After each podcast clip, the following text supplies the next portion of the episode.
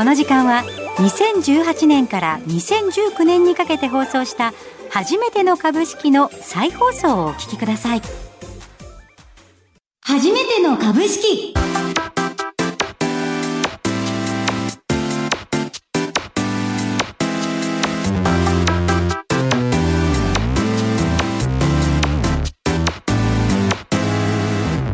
リスナーの皆さんこんにちは。飯村美希です。今日も頑張っていきましょう。先生はこの方です。財産ネット企業調査部長藤本信之さんです。毎度相場の福の神こと藤本でございます。今日も元気に頑張りはいよろしくお願いします。藤本さん、はい。私最近あの藤本さんのあの555の青い本を最近半身浴しながらよく読んでるんですけど、はい。いやあれいいですね、はい。もうなんか読んでるとはい。勝てる気がしてきちゃうというか、いやもう本当に気持ちが上がってくるというか、意欲がこうぐんぐん上がってってるのに、うん。あの私の持ってる銘柄はどんどん下がってってったりとかするので、うん。ちょっとなんかその感じでだいぶイライラしてまして、うん。ついにあの私フィードワンを売りました。長らく付き合ってた。長らくもう多分3か月ぐらい一緒にいたんですけど、うん。もういいいいと。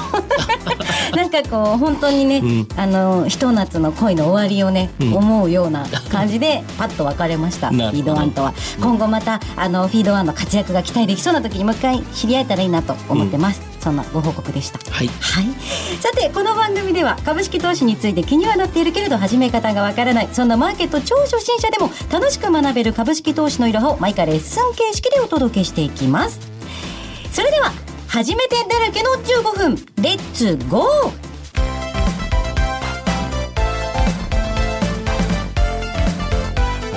株式レッスン123藤本さん、今日のレッスンもお願いいたします。はい。はい、今日は、あの、なんだか、うちのスタッフ、本当に毎週、その場の思いつきでやってるんじゃないかっていうような番組の作り方をしてまして、はい。先週、2単位買うことについてやりますよって聞かされてたんですが、今日違うことやるんですよね？そうですね。今日はですねやはり情報収集という形でですね、はい。まああのいろんなやはり個人投資家がですね、企業に対してまあどんな質問をしてるのかどうかこういうのをですねちょっと聞いてみようかなということなんですね。あ、企業に直接ですか？はい。で、実はですね、はい。えー銘柄コード3825、東証2部上場のはい。リビックスポイントの IR 担当の高橋さんにですね、はい。実は電話がつながってるので、今？今、今？今、だからなんかちょっと今日収録始まるの遅かったんですね。そうですね、作業があったわけですね。あ、電話がつながってる。つながってます。えーリミックスポイントの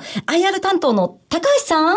はい、高橋です。こんにちは。はじめまして。ゆめらと申します。はい、はじめまして。よろしくお願いいたします。よろしくお願いいたします。すみません。なんだかあの、突然お電話させていただきまして。はい、こちらこそよろしくお願いいたします。ありがとうございます。では、高橋さん、早速なんですけれども、あの、個人投資家さんから直接質問があった場合、どんな質問が多いですかね？まず、あの、リミックスポイントグループなのですが、はい大きく4つの事業を行っているのですが、はい。そのうちあの特に質問が多いのが仮想通貨に関する事業に関する質問が多いです。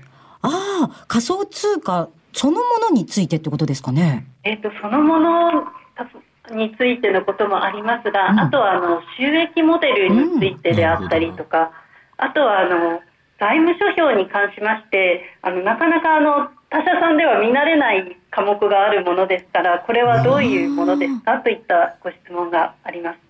なるほど。結構皆さん積極的にうんそうやって質問なさるんですね。やっぱり分からないことは聞くっていうのは重要なポイントですね。例えば Google とかでパッと検索して出てくるようなものは自分で探せばいいと思うんですけど、はいそれで分かんなければやっぱり実際に企業に聞いてみるっていうのは重要なポイントだと思いますよ。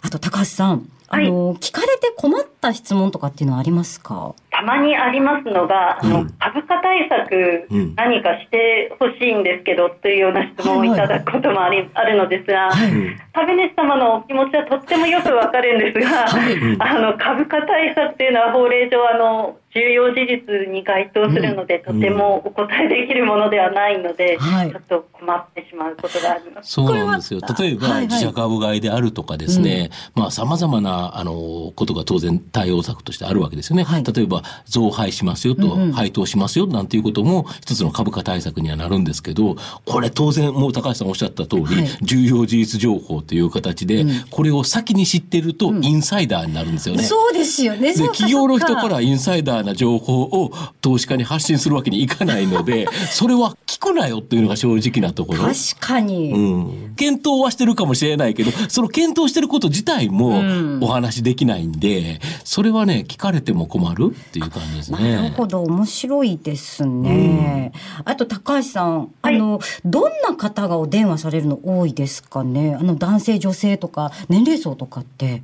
当社にお問い合わせをされるのは男性の方が多いですうね。ん。年齢は若い方もいらっしゃいますが、ちょっとあのお年を召した方はいはいが多いように感じます。なるほど。仮想通貨について気になる方が多いっていうのは、うんもう新しいものですからね、仮そう想ですね。通貨なかなか。一般の方には分かりづらい。で、しかもその仮想通貨取引所っていうのがどうやって儲かってるんだっていうのあが確かによく分からないということなんだと思うんですよね。聞いてもいいですか？あ、何をして儲かるんですか？仮想通貨をやってる会社さんって。当社の場合は、はいあの子会社のビットポイントジャパンが仮想通貨の交換所というものを運営しておりまして、そこであのお客様の注文はあの手数料いただいていないのですが、はいカバー取引をすることであの収益を上げております。要は、えっと、お客様から買った仮想通貨と、えーそのビットポイントジャパンさんが売った値段とのスプレッドがあるっていうことですね。間に値段差があるので、うんそこの差。そうですあ、なるほど、なるほど。あ、で要は買った小川さんが売ってくるとこちらが持ちになって、それをばまた別のところに売るんですけど、その時に少し、えー価格差があると、それが収益になる。カバー取引との収益っていう感じですねありがとうございます。お勉強になりました。あと、最後に、高橋さん。はいあの、なんか面白い質問とかっていうのはありましたか？かつて。面白い質問ですと、はいあのまあ、当社のファンの方だと思うのですが、はいあの会長や社長はお元気ですかというような 質問をいただくことがありました。何の確認がしたかったんですかね、それは。まあ、風邪ひいてますとかね、言われても。言言われてもですしね。あ、そうか、不思議です。何が知りたかったのか、ちょっとなかなか。あ、でも、あありがたいですよね。そうやって、うんあの、社長の体調まで気遣ってくれるファンがいるっていうのは。まあ、特にあの、小田会長には熱烈なファンがいるみたいですからへねえ、。あ、そうなんですね。あ、でもそうやって人を集めることのできる、うんあの、求心力のある社長さんというのは素敵ですね。そうですね。社長会長っていうのははい素敵だと思います、ね。そしてあの、こうやって優しくしっとり教えてくださる高橋さんに私ちょっと心が奪われました。本当に、あの、すいません、わちゃわちゃした番組に丁寧にお付き合いいただきまして、高橋さん。はい、ありがとうございました。今後あの、リミックスポイントさん応援させていただきますので。ありがとうございます。嬉しいです。はい。すみません。ありがとうございました。どうもありがとうございましたはありがとうございました。えーではですね、丁寧にご対応いただきましたのは、えー証券コード3825東証2部上場リミックスポイントさんの IR 担当高橋さんにお電話つながせていただきました。高橋さん、改めてありがとうございました。初めての株式。さて、次のコーナーなんですが、先週の放送で宿題をいただきました、はい3つの銘柄選んできてください。というやつですね。これ10月16日火曜日のですね、初値から10月31日水曜日の高値でですね、はいまあ10%以上上がりそうな銘柄を3つ選んでくださいというのが宿題だったんですけど、はい結果発表。結果発表なんですけれども、10月15日から上がる銘柄と思って、えーなるべく新興市場で、はい1単元10万円以内で、はいえー日経平均が急落した中でも上昇していた銘柄ランキングとか、はい売上高が上がってる銘柄とかを見てみたりとかしたあたりで、3つ選びました。発表はい。えー、まず一つ目。えー太陽電池などを取り扱う、えー証券コード6255東証マザーズ上場の NPC。えーそして、カード決済システムなどのソフト開発会社、証券コード4847東証2部上場のインテリジェントウェイブ。えー、そして3つ目は、えー、自治体の情報セキュリティ支援や地方創生支援、えー、ボーリング調査などを行う会社で10月1日にマザーズに上場しました、えー、証券コード1447東証マザーズ上場 IT ブックホールディングス。うん、この3つを選びました。なるほど。えっ、ー、と、一番最初の太陽電池のところは、はい、あの、ちょっと面白いかもしれないですね、そこは。うんうん、というのが、えっ、ー、と、直近ニュースで出てきてるのが、あの、フィットというですね、あの、太陽光の買取価格の決める制度があるんですけど、これ、一回決めたらですね、10年間同じ値段で買ってくれるという買取制度なんですけど、今までですね、なんか申し込んだ年の何円っていう値段が決まってるんですよ。はい、で、作んなくても、その太陽光発電設備を、なんかその申請した年のところで枠を取っといて、ずっと作らない人たちがいたんですよ。というのがなぜかというと、太陽光発電に使うパネルとかっていう価格が、どんどんどんどん毎年安くなっていくんですよ。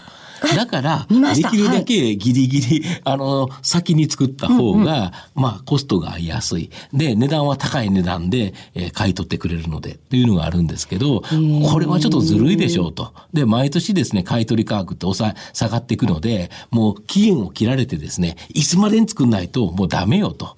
枠だけ取ってる人、あの、ダメですよっていうのが決まったので、逆に言えば来年あたりに向けてですね、特需のように、うん、あの、一気に作る動きっていうのが出てくる可能性はあると思いますね。うんうん、なるほど。あの、太陽電池業界では、その、太陽光発電のコストが下がってきたのと、環境意識の向上とかで、新興国でどんどん設置が進んできてるっていうふうにも読みまして、あの、なんかこうね、日本の敷地はちょっと限界がありそうですけど、世界規模ってなれば、業界としても夢が大きいんだなと思いまして。そうですね。白そう。日本だけだと考えるとちょっと厳しいのかなっていうところはありますけど、やはり海外まで考えると面白いかなっていう気がしますね。はい。で、あの、10月9日に本決算を発表して、うん、売上高が前期比プラス35.2%ってなってるんですけど、うん、これはすごいって思ってみていいんですか、うん、そうですね。30%も伸びるっていうのはかなりという形なので、うんうん、やはり、うん、ちょっと需要が高まってきてるのかもしれないですね。はい。ということでですね、それぞれですね、うん、えっと、私、熱い思いがありまして、この銘柄、あの、選ばせていただきましたので、ぜひ、あの、詳細ブログの方にまとめて載せたいと思いますので、はい、そちらご確認いただければと思います。